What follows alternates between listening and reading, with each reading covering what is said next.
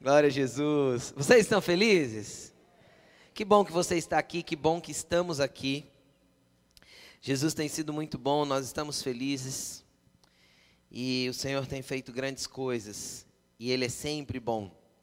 Apesar das nossas mazelas humanas, Ele é sempre bom. né? Apesar das nossas limitações humanas, Ele é sempre bom. Louvado seja Deus por isso. Bem, a semana passada, eu não sei se você estava aqui, se você não estava aqui, eu gostaria de convidar você a depois olhar lá no YouTube, no nosso canal do YouTube, e você assistir a palavra da semana passada. Ela teve o mesmo tema, inclusive para o YouTube deve ir como parte 1 e parte 2, tá? Por quê? Porque nós começamos o, o desenrolar de uma história a semana passada e essa semana nós vamos dar continuidade. Se você está aqui hoje pela primeira vez, fique tranquilo, não, você vai entender a mensagem hoje por completo é, porque fala de personagens dentro dessa história, então você vai entender os que nós vamos falar nessa noite. Tá bom? Amém?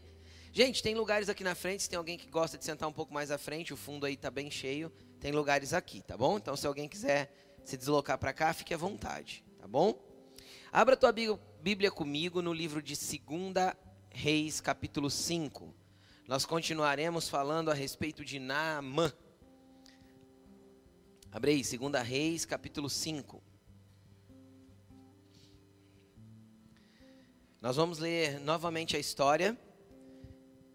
E eu queria só recapitular algumas coisas com você. Você que esteve aqui a semana passada, ouviu a ministração pelo YouTube, ou esteve em casa acompanhando o culto online. Namã tem um problema. Um problema difícil de lidar, uma doença incurável para o seu tempo. A lepra. E ao redor da doença dele orbita um monte de gente. O tema central do capítulo 5 é a doença de Namã, mas ao redor disso tem um monte de gente envolvida. E a semana passada nós falamos de alguns personagens. O primeiro foi a menina, a escrava, uma menina possivelmente por volta dos 12 anos, devido a ela ser chamada de menina, né, 12 ou 13 ou 14 anos, e, e ela foi um exemplo, uma ponte para que Namã encontrasse o caminho do milagre, o caminho da cura, o caminho da transformação. Ela era alguém que demonstrava integridade, ela era alguém que foi usada por Deus.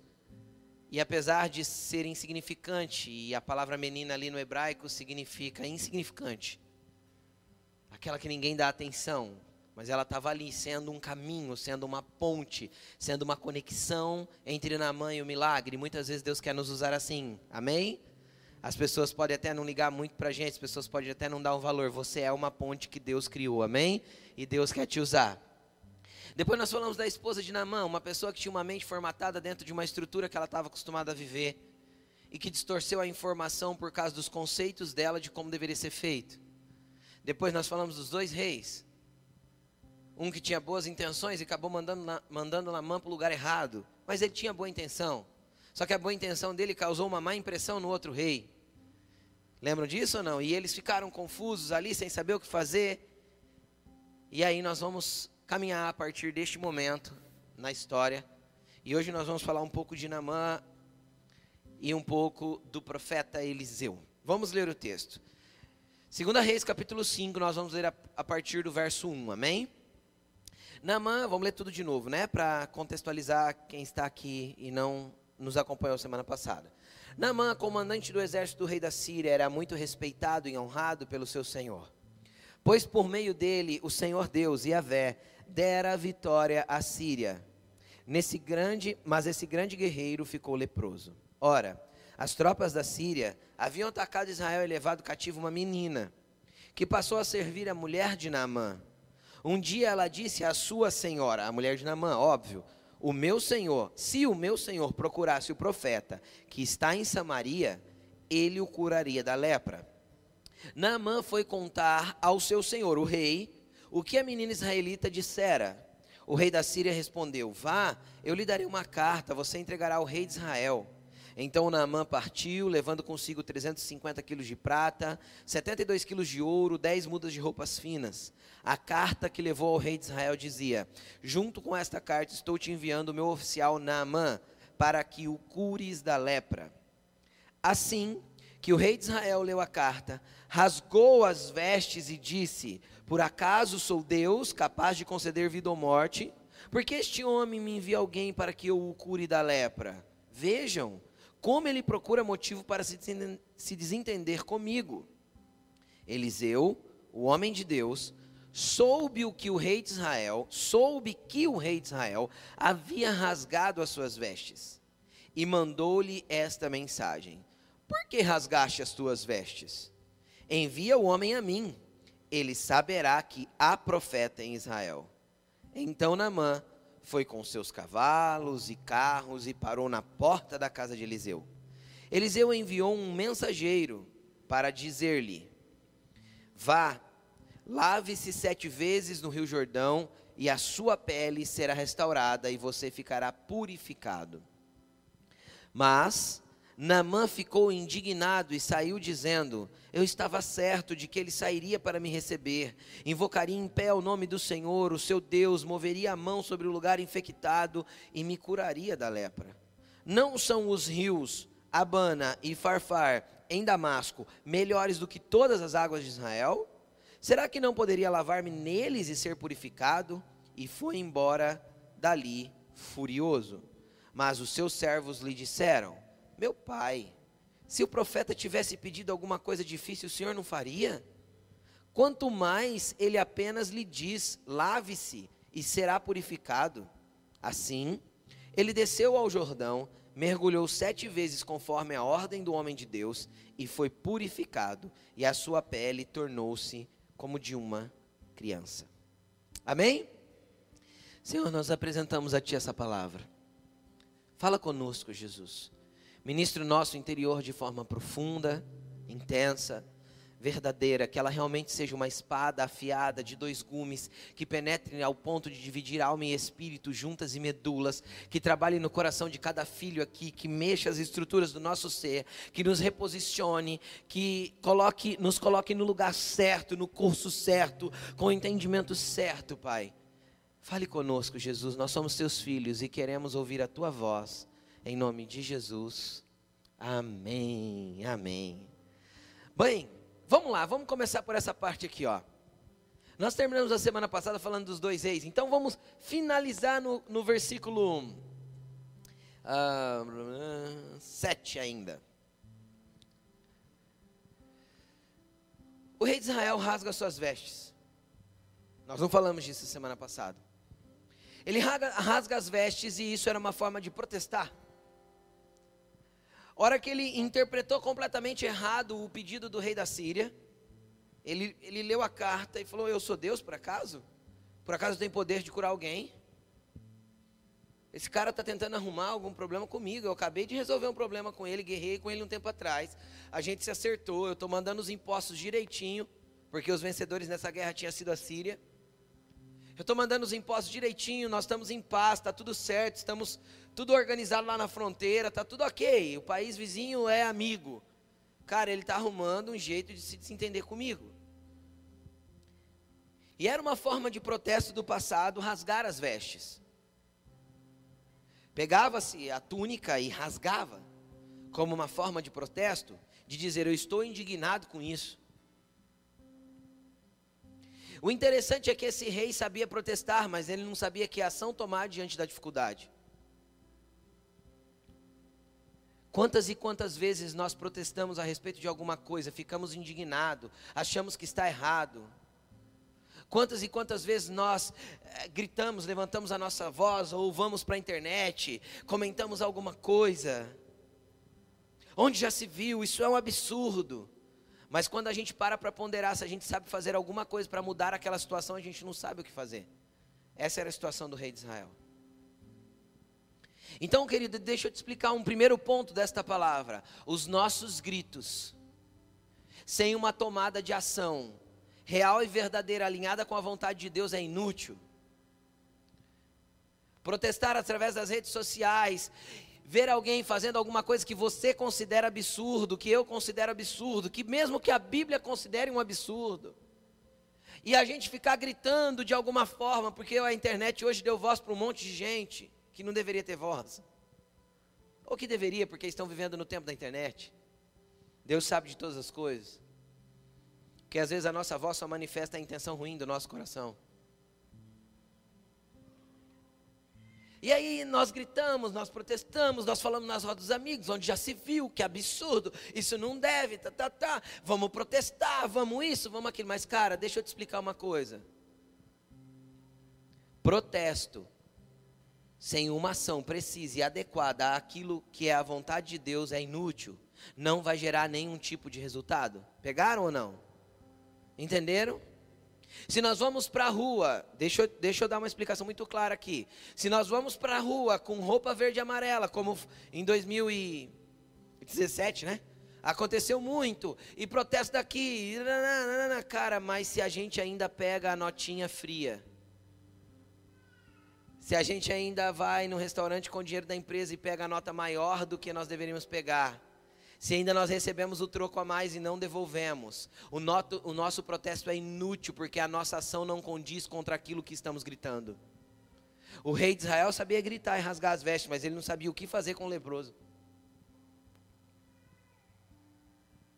Então, o que nós fazemos com aquilo que nós discordamos? Apenas apontamos o dedo ou mostramos um caminho de restauração? Apenas olhamos para o leproso e falamos: Ah, ele quer um problema comigo. Ah!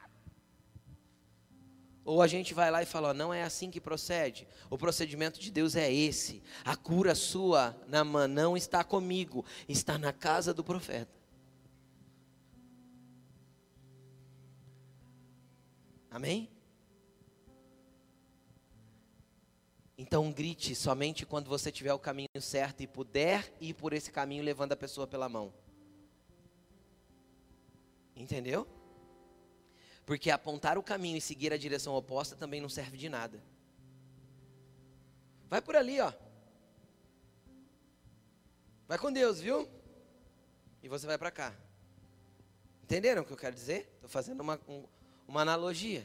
Apontar uma direção e ir para outra não adianta.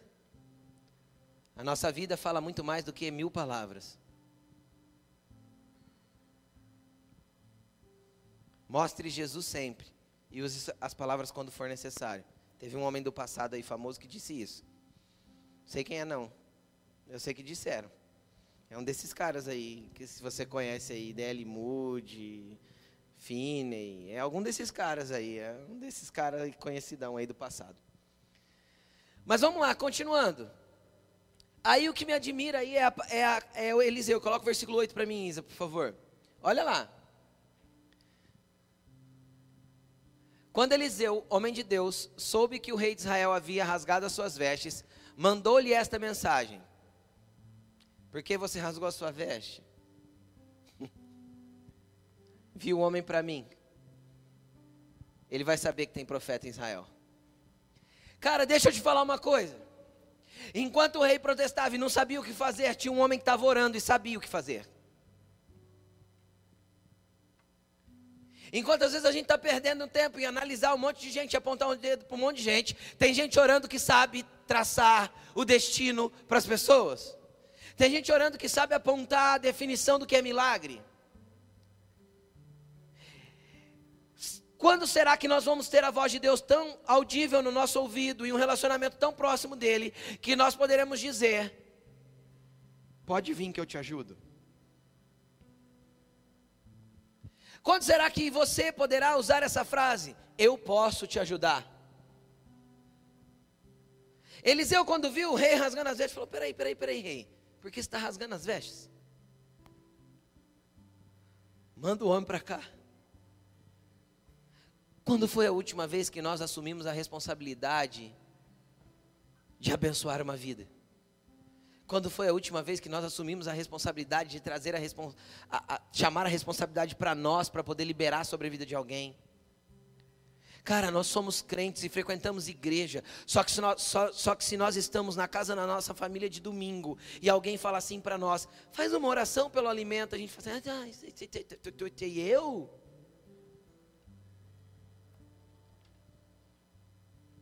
Se a gente não consegue chamar a responsabilidade de orar por um alimento para manifestar Jesus na família, Cara, quem dirá uma pessoa que está precisando ser curado de uma lepra, e foi explicado bem a semana passada, a lepra aqui são todas aquelas doenças espirituais que a gente não encontra causa. Aquelas coisas que muitas vezes a gente fica angustiado e as pessoas precisam de ajuda. Nós vivemos uma geração que as pessoas estão entrando em colapso emocional, sim ou não? Deus quer levantar uma geração de profetas que chamam, chamam a responsabilidade para si. Deixa que eu oro, eu vou jejuar contigo, cara. Nós vamos vencer isso juntos. Qual foi a última vez que você chamou um amigo seu do lado e falou: Cara, você não está sozinho nessa. Manda o homem para cá. Manda, eu conheço Deus, eu sei que Ele pode fazer. Manda o homem para cá, porque eu sei o que eu posso fazer para ajudar.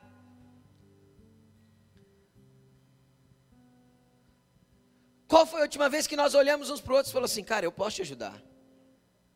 Pastor, eu sei tão pouco. Eu malemar conheço a Bíblia, como que eu vou fazer isso? Cara, sabe do que eu gosto? Eu gosto da, da frase de Pedro e João na porta do templo, curando um aleijado. Eles dizem assim: ó, eu não tenho prata e eu não tenho ouro, mas o que eu tenho eu te dou. Cara, sabe o que, que você precisa ter? A certeza daquilo que você carrega. Você é alguém que está sendo comissionado, empoderado por Deus para este tempo, para esta geração, para o teu trabalho, para a tua família, para os teus amigos de, de faculdade, para os teus amigos de escola. Você está sendo empoderado por Deus para manifestar em ambientes coisas que só você pode manifestar. Então você não tem grandes estudos teológicos, você tem pouco conhecimento bíblico. Você pensa que não tem nem unção. Mas abre a tua boca e deixe Jesus te usar para você ver. Chama a responsabilidade para você que você vai ver coisas acontecendo através da sua vida, que você vai falar assim: "Uau! Eu nem acredito que eu tenho capacidade de fazer isso". Você sabe qual que é a maior dificuldade de nós levantarmos líderes na igreja? É convencê-los de que eles são capazes. Porque a gente já vê a capacidade e eles não conseguem ver em si próprio. Você é capaz em Deus. Você tem um Deus que te capacita. Você consegue entender? Você tem um Deus que pega um nada e transforma em tudo. Você tem um Deus que pega pescadores e transforma em transformadores do mundo. Você tem um Deus que pega os caras que não sabiam nem escrever e nem ler direito, Pedro, João, Tiago, pescadores, gente simples, povão. Coloca do lado dele e fala assim: a vocês que vão mudar a história da humanidade. A partir de vocês eu vou levantar um projeto meu chamado igreja. Foi isso que Jesus fez, cara. Agora deixa eu te falar uma coisa. Eu não falei nada disso de manhã. O Espírito Santo é legal, né? Jesus sobe para o monte para orar, para escolher os discípulos. E a Bíblia diz que ele orou a noite toda. Ele foi ao, ao pôr do sol e ele saiu do monte. Ele orou 12 horas, cara. Quem já orou 12 horas aqui? Nem eu. Não vou levantar a mão, não corei não. Ele orou 12 horas. Cara, ele orou uma hora para escolher cada discípulo. Pegou? Aí ele desce, vai para a beira do mar, começa a escolher. Aí ele escolhe Pedro. Me Misericórdia.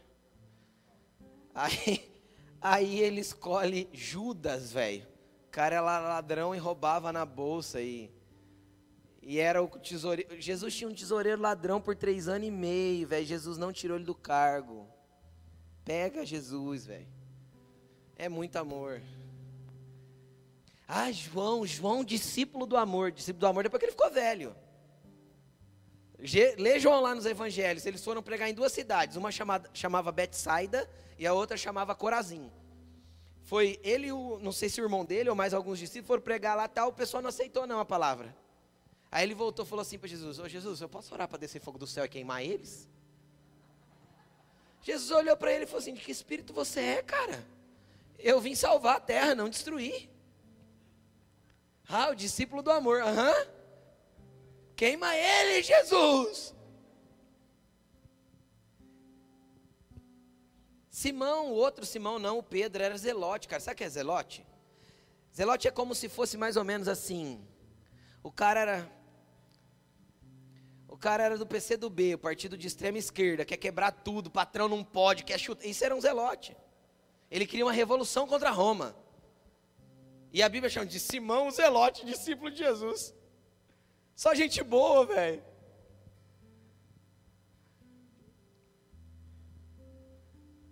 E Mateus, cobrador de imposto, passava todo mundo para trás. Cobrador de imposto romano, ele era tão odiado pelos judeus, por quê? Porque ele era um judeu que trabalhava para Roma. E se o cara não tivesse dinheiro para pagar o imposto, ele tinha direito de tirar o filho do cara como escravo até o cara pagar o imposto. E cobrador de imposto fazia isso, porque trabalhava para Roma, para o imperador. Esse era Mateus. O mesmo que escreveu o livro de Mateus. Pastor, como que Deus pode usar uns caras assim? Só para mostrar para nós que tem como Ele usar a gente. Só para mostrar que é possível na tua vida também. Só para mostrar que mais ruim do que você é ou foi, Jesus tem um propósito na tua vida, Ele pode mudar o mundo e uma geração através de você, você entendeu? Jesus escolheu 12, 12 cara péssimo e continua escolhendo. Porque a igreja não é lugar de gente boa, é lugar de gente ruim que está trabalhando para ficar boa. e quando fica mais ou menos, Jesus leva embora. Leva para a eternidade, só sobra os ruins de novo. Esse Jesus é demais, né, cara? Eu amo ele. Hora que a gente fica velho, bonzinho, sabe de tudo, é sábio pra caramba, né? Vai ficando velho com Jesus, vai ficando sábio, vai tendo um monte de entendimento. Já já é outro nível de, de, de, de glória, né? De repente Jesus fala assim, eu fiz, já ficou muito tempo aí, vem morar comigo. Vou começar a treinar outro tonto com 15 anos de idade, que não sabe nada da vida, e ele começa a treinar tudo de novo. Só Jesus para amar a gente assim, cara. Só Jesus para amar a gente assim, e para ter tanto amor para treinar e treinar e lapidar e lapidar. E por que eu estou falando isso? Porque não interessa o que você viveu ou está vivendo. Jesus quer usar você como usou o profeta Eliseu, chama a responsabilidade, fala: manda para cá, eu posso ajudar. O que eu não tenho prata, não tenho ouro, mas o que eu tenho eu dou. Você vai abraçar e você vai conduzir, você vai caminhar junto. E se te obrigarem em uma milha, quanto você vai? Duas. Aleluia. Jesus quer te usar. E aí? Aí o Eliseu chamou, agora sabe o que eu acho interessante? Volta o verso 8. O que me impressiona é o nível de importância que Eliseu deu para o tal do Namã. Vamos lá, Namã era rico, pomposo, cheio de grana, estava com dinheiro para caramba dentro da carruagem, 72 quilos de ouro, dá alguns milhões de reais aí, sim ou não? 72 quilos de ouro, meu amigo, custa 180, 200 reais o grama. Tinha roupa, tinha prata, tinha de tudo. Ele falou: ah, manda o homem para cá. Nem o nome de Namã ele usou. Pegou? Pede para Namã. Ele não mandou um recado assim para o rei: ó.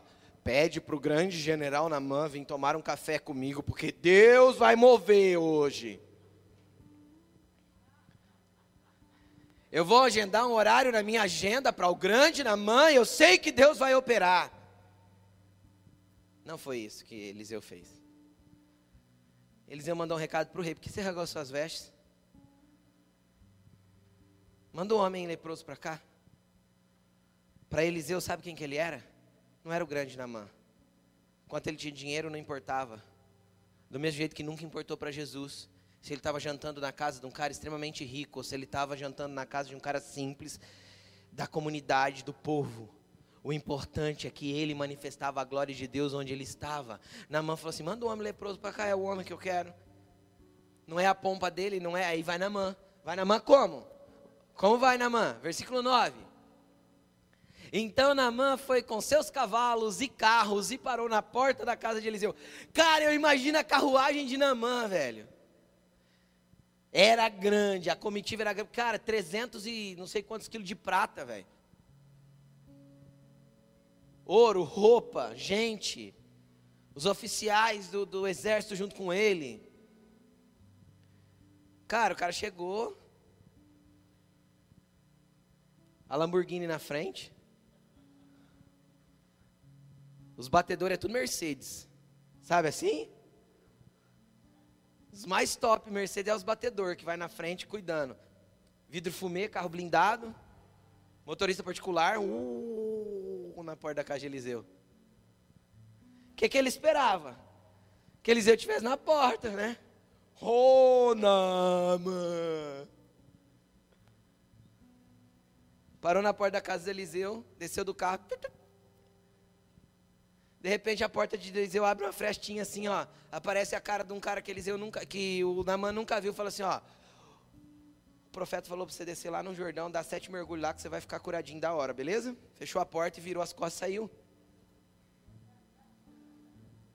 Foi isso, foi isso, está escrito aí. Vai lá. Eliseu enviou um mensageiro para dizer-lhe: Vá, lava-se sete vezes no Jordão, a sua pele será restaurada e você ficará curado, purificado. Eliseu nem foi olhar na mão, cara, não quis nem saber quem era. Sabe o que isso mostra para nós? Isso mostra para nós que nós não podemos fazer a diferença entre quem tem e quem não tem. Se tem seguidor, se não tem seguidor, se é famoso, se não é famoso, se tem dinheiro, se não tem dinheiro. Jesus não faz acepção de pessoa e não faz distinção de pessoas. Jesus atua do Alphaville à Alfavela. Jesus está na casa do mais pobre à casa do mais rico. Jesus senta à mesa com todos habita dentro de todos, porque Jesus não veio salvar o rico nem o pobre, Jesus veio salvar o ser humano, o estragado do ser humano.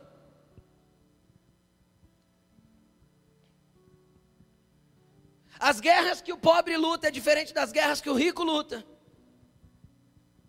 Porque o rico tem dinheiro para suprir tudo, mas não tem dinheiro para encher o vazio que está dentro do coração.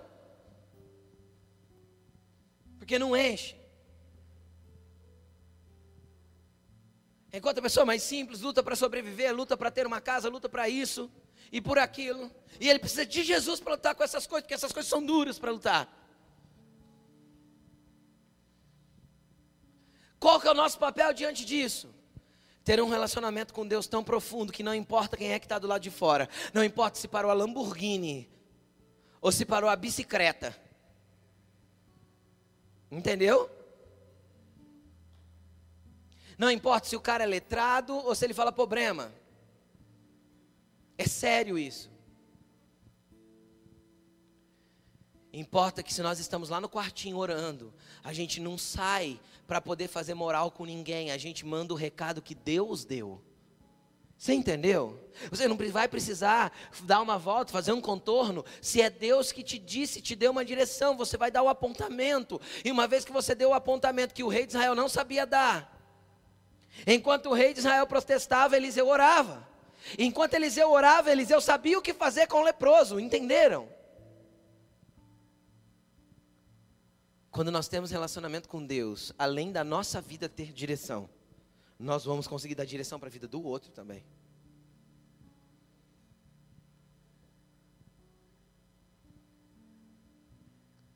Nós vamos conseguir dar direção para a vida do outro. Quantas e quantas vezes eu já recebi direção da vida de outras pessoas. Deixa eu te explicar uma coisa. Deus não quer que sejamos orgulhosos e presunçosos. Tem um monte de coisa que a direção não vai vir para você.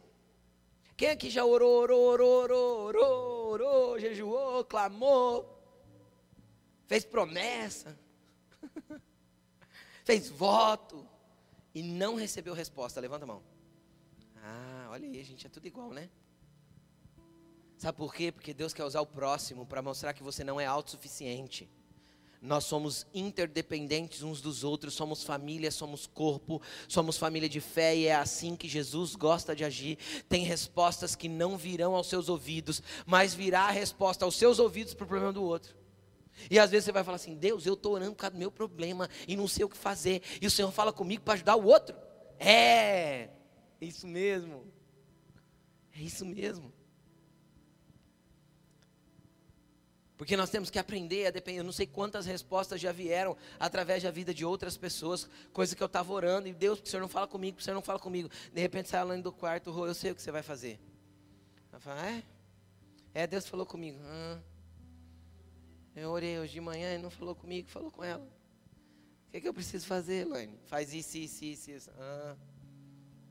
E é assim que Deus faz.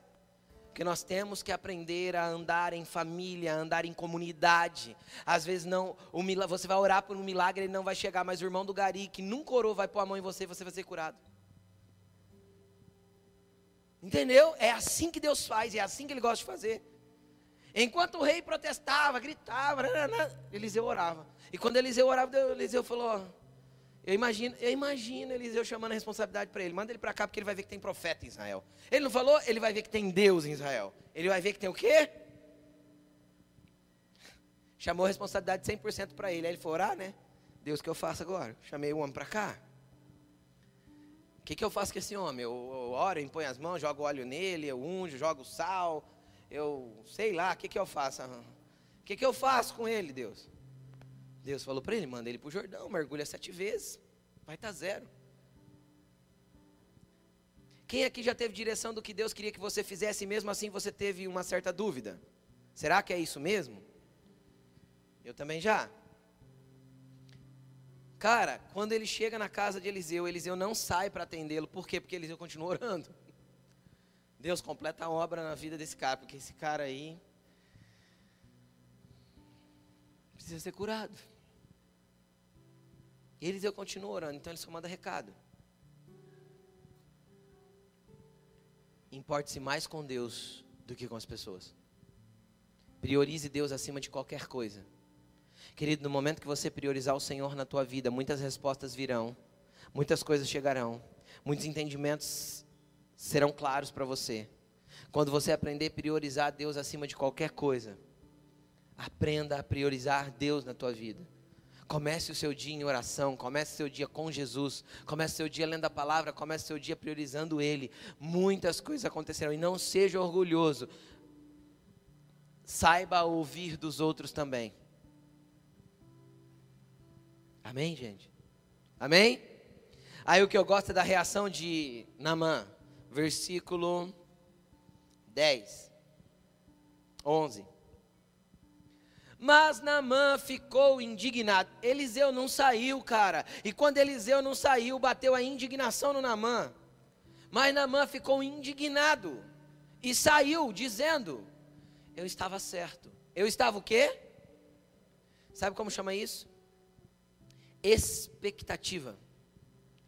Naamã tinha criado na cabeça dele uma certeza de que Eliseu faria algo específico.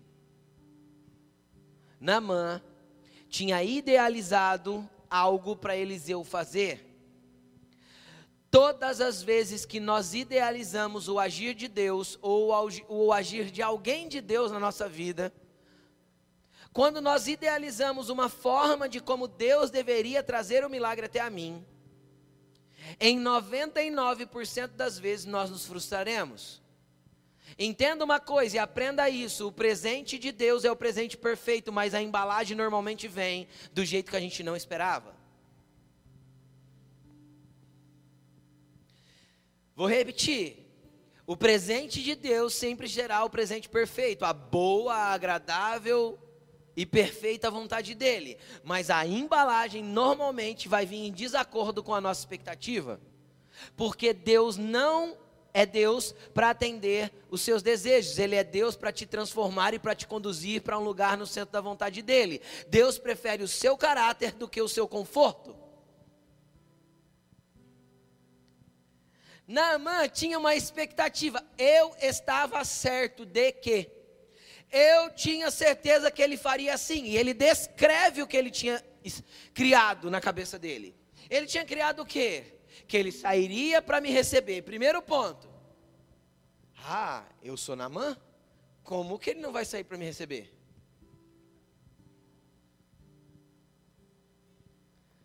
ele sairia para me receber, ele ficaria de pé, invocaria o nome do Senhor, seu Deus, moveria a mão sobre o lugar infectado e me curaria da lepra. Naamã desenhou o milagre dele, pegou, ele fez toda uma expectativa de como o milagre tinha que acontecer, ele fez todo um desenho de como a, a, a, o milagre tinha que chegar, a bênção tinha que chegar. Quem aqui já recebeu promessa de Deus, mas no caminho a tua vida virou do avesso para que a promessa chegasse? Eu já? Poucos, né? Quantas e quantas vezes Deus promete algo, mas na hora que chega, você vê a embalagem e fala: Deus, não era desse jeito que eu queria. Eu esperava que ele saísse, que ele me recebesse, que ele ficasse em pé, que ele mexesse a mão.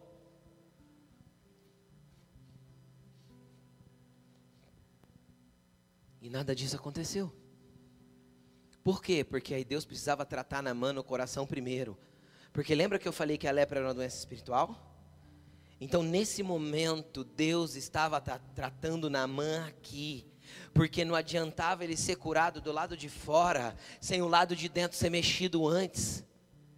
Deus nessa hora estava tratando Naamã aqui dentro, quebrando e derrubando todas as expectativas erradas dele, destruindo toda a construção que ele idealizou, cara, e como a gente idealiza coisas. Sabe como funcionam os processos de Deus? É assim, ó.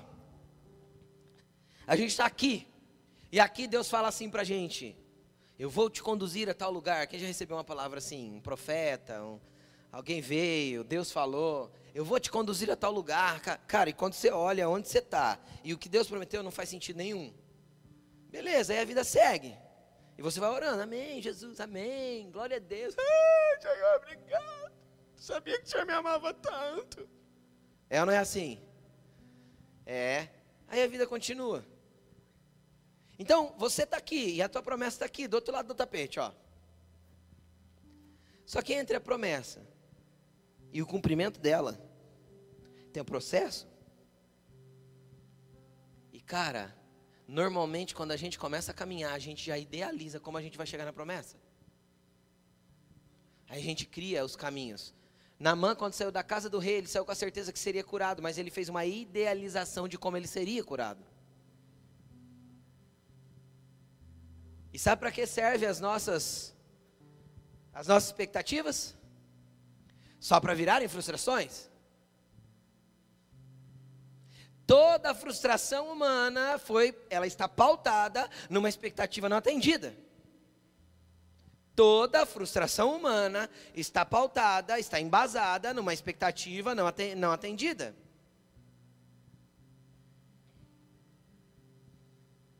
Olha para a pessoa que está perto de você e fala assim: você não precisa atender as minhas expectativas. Você precisa atender as expectativas de Deus. E é terrível quando a gente se frustra porque espera dos outros e os outros não dá. É ou não é? E os outros não fazem? É. Só que se a nossa expectativa está em Deus, está em Deus, na vontade dEle, no propósito dEle, nós não vamos ter que lidar com frustrações. Mas se a nossa expectativa está pautada naquilo que as pessoas de Deus precisam fazer, nós seremos frustrados. Entenderam? Amém, gente?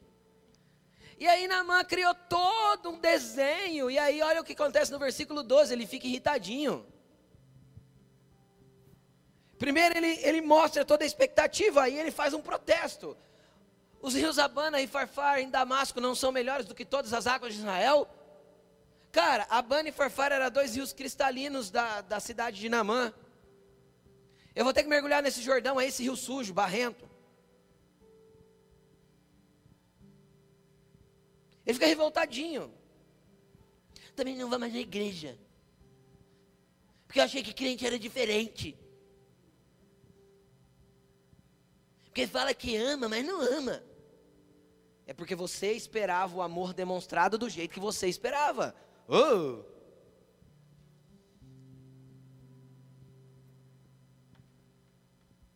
Porque no momento que eu mais precisei, ninguém cuidou de mim. Sabe o que Deus estava fazendo? Deixando você sozinho um pouco, para você aprender a depender dele, não dos outros. Para depois Deus trazer alguém para cuidar da sua vida. É assim que Deus faz, cara. Deus tem maneiras de tratar o nosso coração e às vezes as maneiras de Deus cuidar de nós como pai não é a maneira que nós mais achamos produtiva. Ou quando a tua mãe batia em você e falava assim, dói mais em mim do que em você. O que, que você pensava? Mentira! Eu sei, eu tanto ardendo essa cinta nas pernas. Minha mãe tinha uma cinta dura, cara. Ficava atrás da máquina de lavar. Ela está assistindo. Eu não esqueço da cinta, viu, mãe? Era uma cinta dura. Eu apanhei pouco, meu irmão apanhou mais, eu acho. Era uma cinta dura. Sabe onde a mangueira da máquina de lavar entra na, na parede? Sabe ali, não é, não é rosqueada assim? Ela tinha uma cinta de couro que ficou ali tanto tempo que endureceu. Quando ela pegava a cinta, ficava dura, entendeu? É sério, é, era assim, ó, né? Então ela pegava embaixo, a cinta não dobrava mais. Era um couro velho duro. Era aquela cinta, velho, nas pernas. Você não pode fazer assim, e olha, isso dói mais em mim do que em você. Eu pensava assim, ah, não é não. Na verdade, quando a gente entende a paternidade de Deus e o cuidado de Deus, aquilo que a gente está sofrendo agora, como Namã sofreu, cara. Ah, porque eu esperava isso, eu esperava aquilo. Cara, era só Deus tratando dentro de Namã, para que a cura dele viesse com o interior pronto. Porque senão a lepra sairia do interior e estragaria o externo de novo. Entendeu? Então tem coisa que Deus não vai consertar do lado de fora da tua vida enquanto o interior não estiver ajustado. Enquanto não houver ordem no teu interior para certas coisas, não adianta você orar para o exterior mudar. Eu contei isso de manhã, eu lembro de uma vez, eu estava levando um, um cliente que era assim, eu trabalhava na oficina com meu pai, e eu estava levando um cliente para casa com a caminhonete dele, eu lembro que ele, ele entregou a chave para mim e falou, Rodrigo, vai dirigindo, e a gente era um cliente bem amigo da gente, assim, a gente, o cliente tava, tinha bastante carro, estava sempre com a gente, e eu lembro que ele estava num processo de conhecer Deus, assim, de conhecer Jesus, sabe, assim, a esposa estava começando a ir na igreja e tal. E eu lembro que ele montou na caminhonete, a gente conversando, e ele falou assim: Cara, eu não sei. Eu era bem menino, isso tem uns, acho que uns 15 anos atrás, ou um pouco mais. E aí, ele pegou e falou assim para mim: Sabe, Rodrigo, sabe, já viu aquele ditado assim: ó, Quanto mais eu rezo, mais assombração me aparece? Cara, parece que eu vou na igreja, aí que a coisa desanda, aí que fica tudo torto. E parece que o dia que eu oro, parece que a coisa dá mais errada falou, eu tenho orado para Deus mudar isso, mudar aquilo. Ele foi falando tal, mas cara, não muda. Aí eu lembro que no dia eu falei assim para ele, cara, sabe o que você precisa fazer? Entender que o trabalho de Deus é mudar você primeiro para que depois as coisas ao seu redor mudem. Enquanto você buscar a Deus para Ele mudar tudo ao teu redor, sem mudar você, as coisas não vão acontecer. Era o que ele estava fazendo com Namã. Mudando aqui primeiro. Porque tirar a lepra daqui, se arrancar a lepra daqui, a lepra do coração vai manifestar no corpo de novo, entendeu? Deixa Deus tratar aqui dentro primeiro. Então algumas coisas ainda não mudaram na sua vida porque o teu interior ainda não mudou. Porque ainda você não se rendeu para Jesus mexer com quem você é. E o dia que isso acontecer, a transformação vai chegar ao teu redor também. Amém? Amém? Vocês ainda estão felizes? Vamos continuar. E ele continuou bravinho. Será que eu não poderia me lavar nesses rios e ser purificado? Então foi embora dali. Hashtag chateado. Né? Com ranço do Eliseu. Pensando assim, cara, eu vou vir com o exército aqui, eu vou.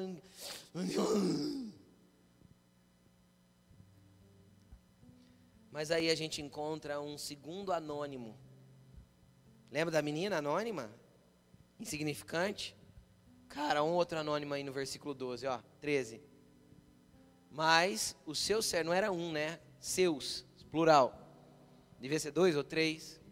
Lhe disseram: Meu pai. Cara, eu penso que Namã não, não era um cara ruim. Para os caras tratarem desse jeito aí, consegue. Para a menina ele não devia ser um cara ruim no dia a dia, ele era um bom general. Quem está entendendo o que eu estou falando? Ele não devia ser um cara ruim para os seus, os seus servos. Eu vejo pelo tratamento dos, dos servos com ele, ó. E eu peguei no hebraico, é pai mesmo, os caras chamam ele de pai. Olha para ele e fala assim: meu pai, se o profeta tivesse pedido alguma coisa difícil, o senhor não faria? Sabe o que eu fico pensando? Andar com Jesus é leve. É ou não é, gente? É gostoso, servir Jesus é bom. Só que muitas vezes a gente prefere coisas que nos impõem, que as pessoas impõem. Sabe, às vezes é melhor a gente pagar uma promessa, andar de joelho até não sei aonde, carregar não sei o que para não sei onde, rezar não sei quantos terços, fazer não sei quantas promessas. Cara, a gente prefere um rito religioso difícil do que uma rendição no coração. É melhor, eu prefiro fazer um monte de coisa dura de fazer e não ter que mudar nada em mim.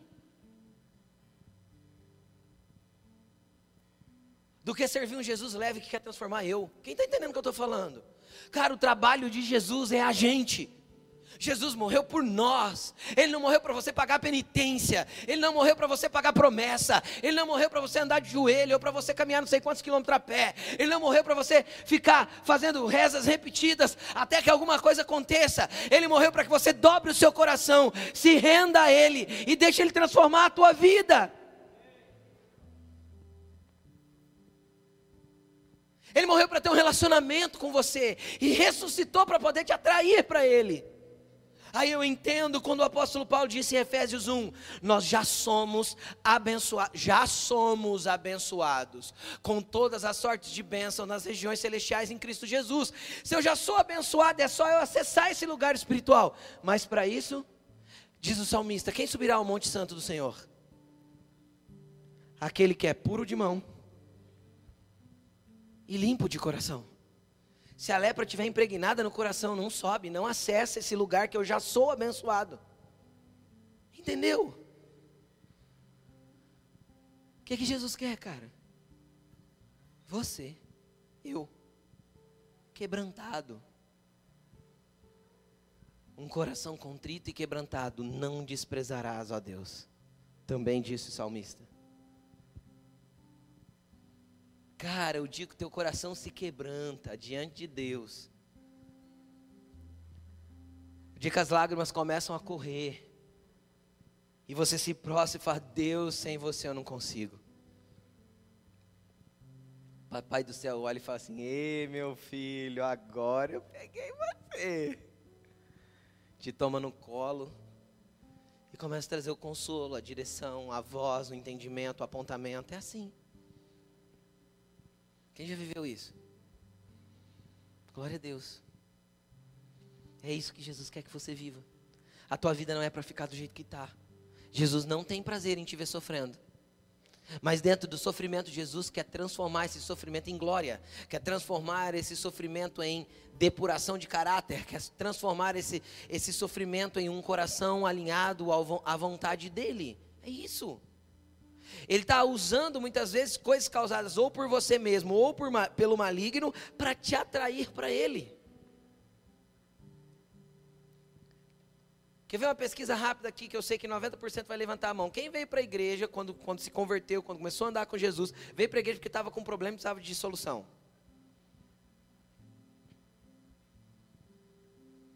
É isso.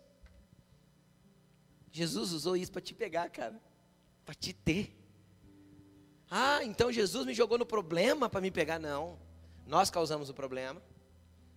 A nossa legalidade para o pecado causa o problema. Mas Jesus usa isso para atrair a gente. Para puxar para Ele. Para olhar e falar assim: é você que eu quero. E aí a gente tem vida e vida em abundância. Quem crê? Amém? E aí, olharam para ele, vai lá, Namã, se ele tivesse pedido para você ir caminhando de a pé daqui até na Síria, você não ia para ser purificado? Vai lá, Namã, se ele tivesse pedido algo difícil para você, você não faria, Namã? Quanto mais apenas render o seu coração para que ele trabalhe na tua vida. Quanto mais apenas ir para o quarto, ter um tempo de secreto, de oração com ele. Quanto mais conhecer a palavra de Deus para que ele vá fortalecendo o teu interior com as verdades dele. Versículo 13. 14. Assim, ó, ele ouviu o conselho. Ponte número um, a menina. Ponte número dois, os servos dele. Cara, outro cara que tem o nome desses servos aí na Bíblia? Você sabe quem que é? Deus pode usar essas pessoas para ser uma bênção na vida de alguém? Você pode ser essa pessoa, sim ou não? Lembra que semana passada eu comentei, e as pessoas que passaram pela tua vida e deixaram marcas? E você que passou na vida das outras pessoas, que marca você deixou? Lembra disso ou não? Continuando. Ele desceu, foi para o Jordão. Ele foi convencido. Vocês estão certos. O nervosinho de Namã voltou atrás. O coração dele foi mexido. Vocês estão certos, vocês estão certos. Eu vou. Agora sabe qual era o problema de Namã ir para o Jordão? Não era só o problema do rio ser sujo. O problema é que quando ele chegasse na beira do Jordão, todos os servos deles estariam ao redor dele. E aí todo mundo veria ele se despindo para poder entrar nas águas. E sabe o que eles veriam? Um corpo leproso. Aquele homem andava numa roupa de general. Consegue entender o que eu estou falando? Ninguém via a lepra dele. Tá, tá entendendo ou não? A menina lá, a primeira articuladora do, da, da solução, viu, porque morava na mesma casa. Sabe, cara, as pessoas que moram conosco, que vivem conosco, sabem as lepras que nós temos. Mas as pessoas que nós não queremos mostrar, a gente se veste de uma roupa só para mostrar que é diferente do que aquilo que tem por baixo da roupa. Quem está entendendo o que eu estou dizendo? A gente é muito especialista em usar máscaras. Só quem vive com a gente sabe a verdade de quem nós somos. Só quem vive com a gente sabe que tipo de pessoa nós somos quando a, a, o exterior, o estereótipo demonstrado some. Pegaram ou não? Agora deixa eu te contar uma coisa. Enquanto a tua lepra não for exposta, exposta, você não poderá ser ajudado. Enquanto a sua lepra não for exposta, Namã teve que chegar na beira do rio, ele teve que tirar a capa, ele teve que tirar a túnica, ele teve que entrar no rio. Os servos dele, que nunca tinham visto as feridas, nunca tinham visto a sujeira debaixo das roupas dele, os servos dele que nunca tinham percebido que ele era leproso, a não ser porque sabiam do problema, mas nunca tinham visto o problema. Agora esses servos vêm. Agora deixa eu te falar mais uma coisa. Os problemas das lepras espirituais, enquanto não expostos, não trazidos à luz, não conserta. E você não precisa sair mostrando para todo mundo. Namã não precisava desfilar sem roupa. Quem está entendendo o que eu estou falando? Mas as pessoas que eram canais de Deus na vida dele precisavam ver. Ele precisava expor a sua lepra para que fosse demonstrado e a cura chegasse. O problema, o problema que você tem, que você insiste em ter, porque você insiste em lutar sozinho. Existem problemas e 99% deles nós não conseguimos vencer sem exposição. Tem pessoas que têm cativeiros espirituais, em áreas como roubo, mentira, é, é, é, é sexualidade distorcida e tantos outros cativeiros que, enquanto a exposição não vem para alguém que é um servo, que pode realmente ser uma ponte para a cura, não há cura. Não há mais um princípio de Deus aqui. O princípio de luz. Deus age na luz. Tudo aquilo que está oculto, que está em trevas, não pode ser tratado. Então não sofra sozinho, cara. Eu vi um dado ontem na internet que eu, eu não sabia. 72 ou 76% dos suicídios é de homem. Por quê? Porque a mulher, quando precisa, normalmente ela busca ajuda. O homem não, ele é machão, ele não quer ajuda de ninguém. Ele é arrogante, ele é namanzão. Eu me resolvo, eu me resolvo, eu me resolvo, me resolve até pular da ponte. Você não precisa sofrer com essa lepra, cara. Busque ajuda. Eu lembro de uma mensagem que eu preguei aqui, ela deve estar no YouTube que eu falei sobre o cego Bartimeu, também não lembro. Cara, sabe por que o cego Bartimeu foi curado na, na, no caminho de Jericó? Porque ele gritou: Jesus, filho de Davi, tem misericórdia de mim. A multidão olhou para ele e falou: Cala a boca. Ele falou: Não calo, porque eu preciso alcançar a ajuda que eu preciso. E ele gritou, e ele gritou, até que Jesus veio. E Jesus veio e perguntou para ele: O que você queres que eu te faça? Cara, um cego ah, Jesus é top, cara. Um cego, olha, olha não quem não vê, né? o cego fala com Jesus. Jesus chega nele, o que, que você quer? O cara tá gritando ajuda ele pergunta o que, que você quer. É igual a gente chegar na açougue e falar assim, tem carne? Não. Eu chegar na sorveteria e falar, tem sorvete? Jesus pergunta para ele, cara, o que queres que eu te faça? Ele fala, eu quero ver. Cara, Jesus, além de atender ao clamor, além de atender ao grito, além de atender à exposição, à luz que foi trazida, Ele quer ouvir de você o que você quer dele.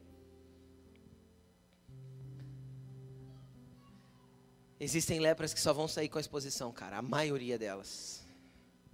Busca ajuda, peça, grite, clame, exponha.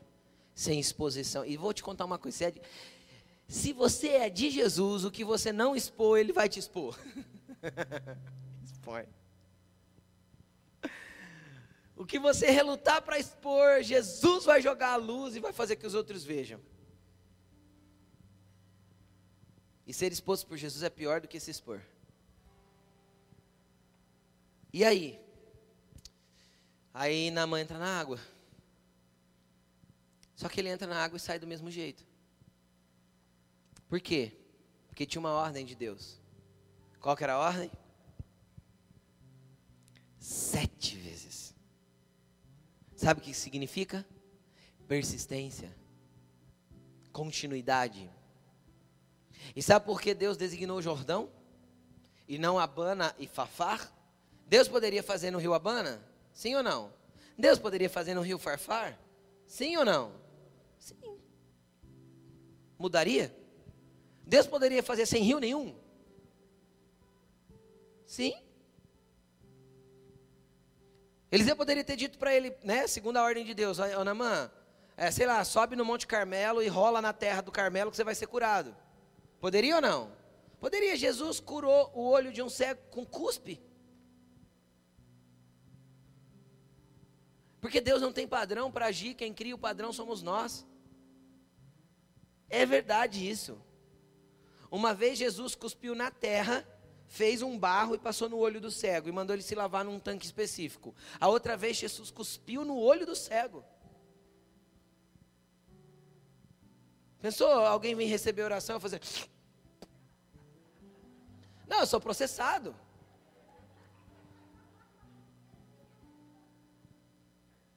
Foi isso que Jesus fez.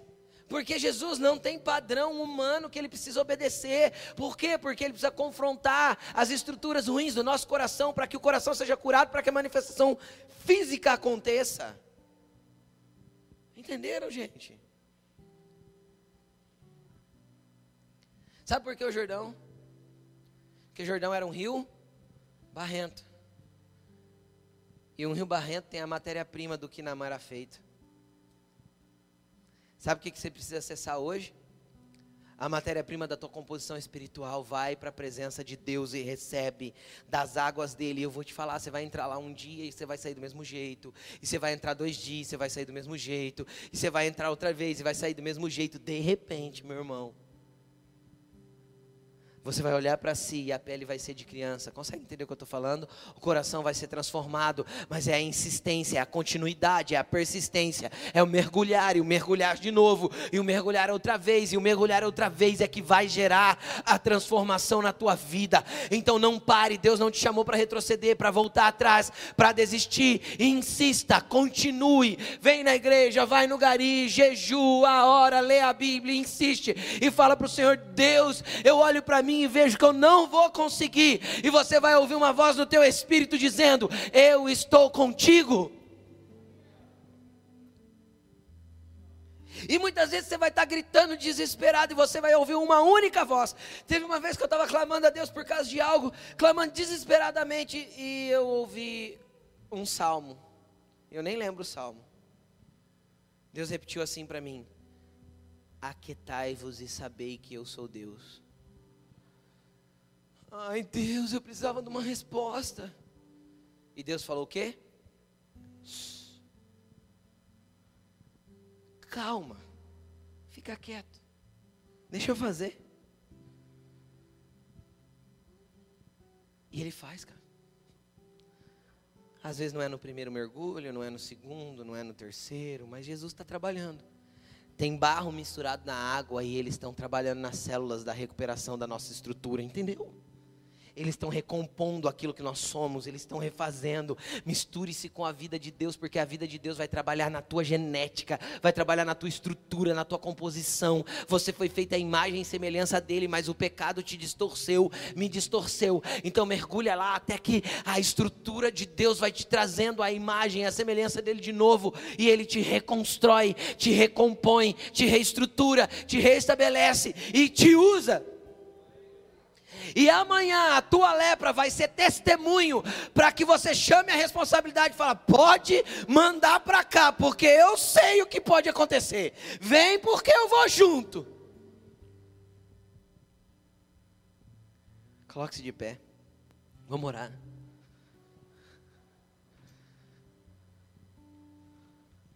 Não tenha medo de expor. Deixa eu te explicar. Sabe o que, que Satanás faz? Satanás faz você acreditar que só você tem o pecado que você comete. E que o teu pecado é tão horroroso, tão horroroso, a tua lepra é tão feia, que se você mostrar para alguém, você vai ser condenado. Satanás muitas vezes faz você pensar que você já está condenado.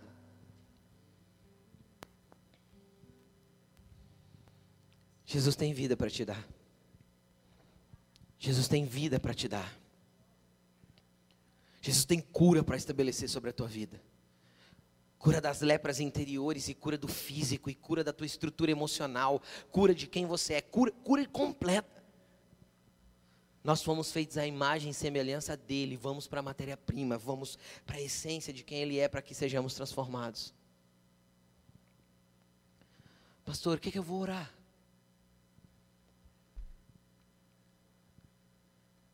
Você vai orar para Jesus mexer dentro de você tudo que tiver que mexer para te conduzir para a vontade dEle.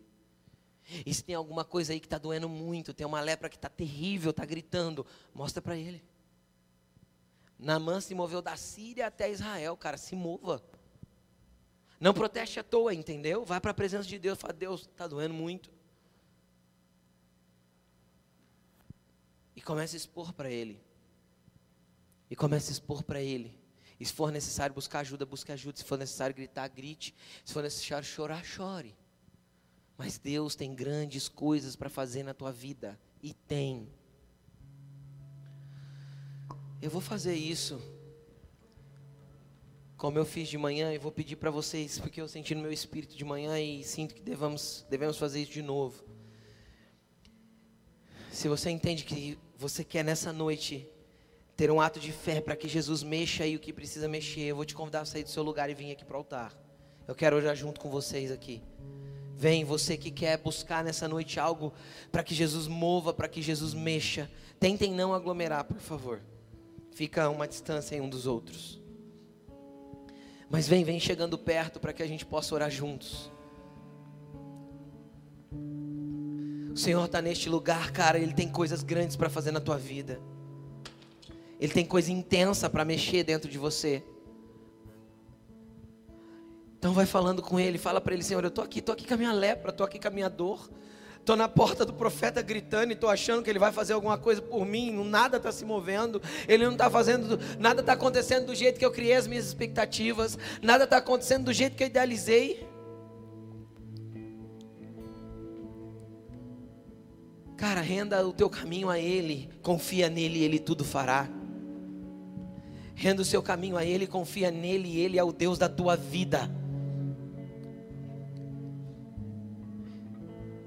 Os líderes, os intercessores, os pastores, vêm próximo deles assim e vem estendendo a mão e vem intercedendo por eles. É um momento de clamor e de intercessão. O Senhor está neste lugar.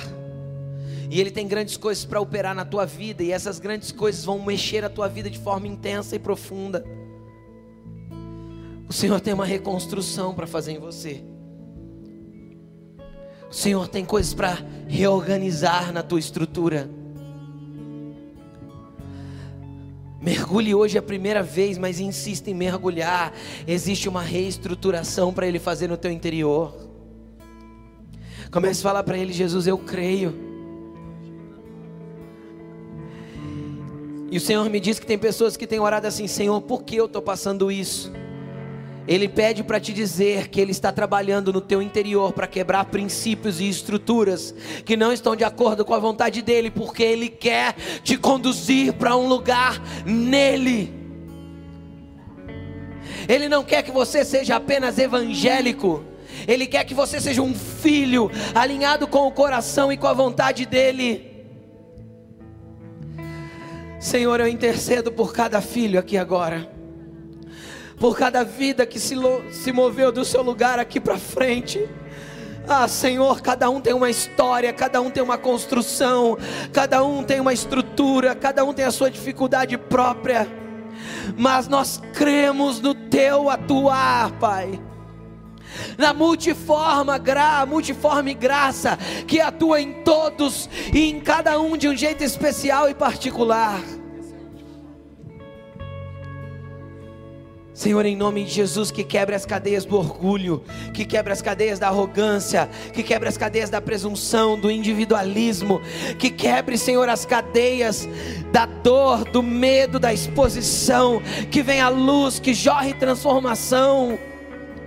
Ah, Espírito Santo, se o Senhor não fizer, Oh, rababaiere candarababaiara chorababai. Vem atuar aqui, Jesus. Ei! Roba vai chorar candarai. Mergulha no Jordão. Mergulha na essência de vida que está em Deus.